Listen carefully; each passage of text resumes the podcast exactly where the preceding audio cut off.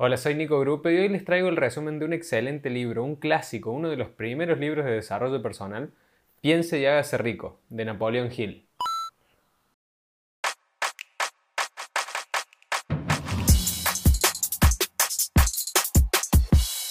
Este libro fue publicado en 1937 después de casi 20 años de trabajo y contiene información que viene por parte de más de 500 personas, millonarios exitosos de Estados Unidos. Henry Ford, Rockefeller, Andrew Carnegie, Edison, presidentes de Estados Unidos y muchísimas personas más. Y contiene 13 principios para poder conseguir riqueza y no se refiere únicamente a riqueza económica. Según el autor, una de las claves del éxito de estas personas las podemos encontrar en todas partes del libro, incluso desde el principio. Y según yo se podría decir que desde el título. Y este libro fue publicado unos meses después nomás de el excelente libro de Dale Carnegie de cómo ganar amigos e influir sobre las personas, que si querés un resumen de ese libro está en mi canal y te lo dejo acá arriba. Ya entrando en la historia, en 1908, Andrew Carnegie, que no tiene nada que ver con Dale Carnegie, Andrew Carnegie es la persona más rica de la historia y le propuso a Napoleón en una entrevista que investigara por qué las personas exitosas tenían éxito y por qué otras no, qué tenían en común las personas ricas. Y tras casi 20 años, Napoleón llevó a cabo más de 500 entrevistas y de estas 500 personas él puede ver un patrón y de ahí es donde él rescata estos 13 principios que le pueden permitir a cualquier persona conseguir riquezas. Este libro, si bien es viejo, sigue siendo uno de los más vendidos y ha sido leído por grandes líderes. Y es también un manual, es decir, no hay que leerlo únicamente como si fuera una novela, hay que leerlo varias veces y tenerlo a mano. Lo curioso también es que se vendieron miles de millones de copias, pero no vemos a miles de millones de personas ricas. Y eso se puede dar por algo que les he mencionado en otros videos de que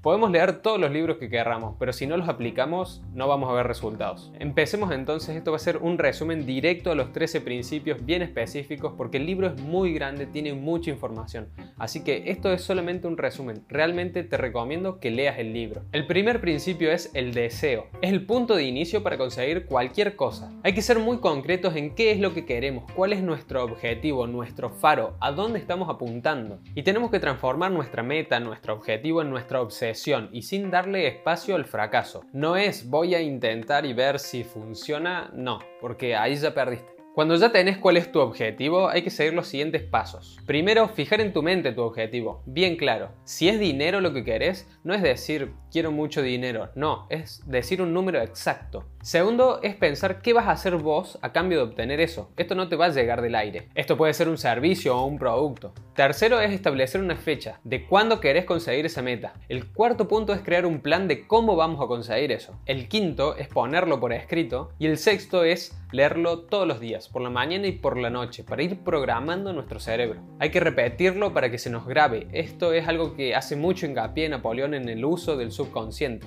El segundo principio es la fe. Hay que tener una fe inquebrantable en nosotros mismos y en el objetivo que queremos cumplir, de que somos capaces, estar seguros de que vamos a lograrlo. Y para eso tenemos que construir esa fe en nosotros mismos. Y este principio también podemos decir que habla de la fuerza de voluntad ya que habla de que tenemos que usar, por ejemplo, el método de la repetición, como vimos en el principio anterior, repetirnos todos los días nuestro plan, creer en ese plan, tener fe y también ir controlándolo por medio de meditar y evaluar qué es lo que estamos haciendo, ser conscientes de lo que hacemos, si estamos tomando las decisiones correctas para llegar a nuestro objetivo. ¿Qué vas a hacer hoy para alcanzar tu objetivo? Esa es una pregunta que te tenés que hacer todos los días. Si vemos que estamos haciendo algo que nos aleja de nuestro objetivo, entonces hay que eliminarlo, porque eso lo único que está haciendo es hacernos perder tiempo. El tercer tercero es el principio de la autosugestión. La autosugestión es un método en el cual intervenimos en nuestra mente subconsciente para conseguir nuestros objetivos, para conseguir cualquier cosa que nosotros deseamos. Y lo podemos hacer por medio de repeticiones, como vimos en el primer punto, por medio de mantras, que también son repeticiones, o visualizaciones. Hay que ser lo más detallado posible en estas herramientas, ser bien claro.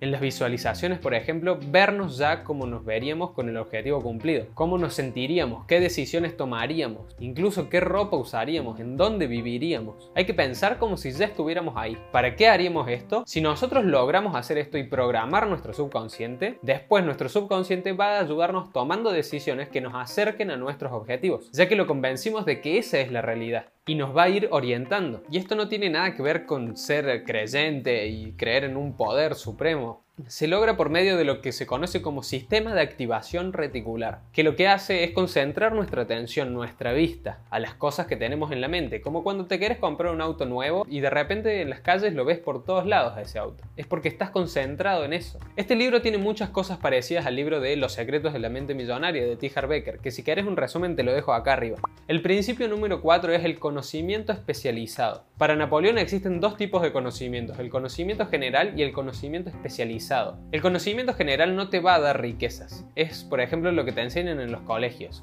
Eh, ¿Cuáles son los cinco ríos más importantes de Europa? Eso es solamente información y por sí sola no tiene poder. Todo lo que aprendas y no pongas en práctica lo único que hace es hacernos perder el tiempo y entra en esta descripción del conocimiento general. Por el otro lado está el conocimiento especializado. Es todo conocimiento que te va a ayudar a conseguir tu objetivo, todo lo que aprendas. Pero es aprendizaje con un fin. Aprender todo lo que necesites también para poner en marcha tu plan. El quinto principio es la imaginación. La imaginación es el taller donde se plasman todos los planes creados por el hombre. Y se dice que el hombre puede crear cualquier cosa que pueda imaginarse. Pregúntenle a Walt Disney si no. Y Napoleón define dos campos distintos de imaginación, la imaginación creativa y la sintética. Con la sintética uno puede organizar conceptos viejos, ideas o planes en nuevas combinaciones. Esta no crea nada nuevo, solo usa material que ya tenemos. La creativa es donde recibimos las inspiraciones o las corazonadas y es donde todas las ideas nuevas se nos presentan. Este paso va justo después de haber aprendido todo lo necesario para llevar a cabo nuestro plan, con el conocimiento especializado. Cuando ya tenemos claros esos conceptos, somos capaces de usar nuestra imaginación creativa y sintética para descubrir capaz cuál es nuestro producto o servicio que vamos a ofrecer. El principio número 6 es la planificación organizada. Este principio nos invita a pasar a la acción. Ya tenemos todo lo necesario para poder conseguir un plan práctico que nos ayude a conseguir nuestros objetivos. Y para conseguir eso también necesitamos algo más. Hay que aliarse con un grupo de personas y formar lo que Napoleón llama como el equipo maestro, que es otro de los principios, así que más adelante vamos a especificar más sobre esto. Pero para que vayan teniendo una idea, es un grupo de personas de confianza. Y hay que pensar qué les vamos a dar a esas personas a cambio de su apoyo. Hay que juntarnos con ellos por lo menos una vez por semana. Mientras más nos juntemos, mejor. Hay que entender que nadie tiene la suficiente experiencia, educación, capacidad y conocimiento para poder conseguir una riqueza por sí solos, sin la ayuda de otras personas. Como explica William McRaven en su libro Tiende tu cama, no podés lograrlo solo. Tu éxito depende de los demás. Te dejo mi resumen de ese libro acá arriba. Lo que logramos con tener un grupo maestro es que nuestro plan ya está expuesto. Y vamos a tener personas que nos van a ir ayudando evaluarlo, que seguramente nos critiquen, pero para bien. Y esto te va a permitir saber cuáles son tus próximas acciones. Tras cada reunión vas a poder ir evaluando tu plan y orientándolo hacia el objetivo. Como ir corrigiendo el rumbo. El séptimo principio es la decisión el dominio de la demora, de la postergación. La mayoría de las personas que entrevistó Napoleón, esas personas que habían conseguido grandes riquezas, tenían este punto en común. Tomaban decisiones de forma rápida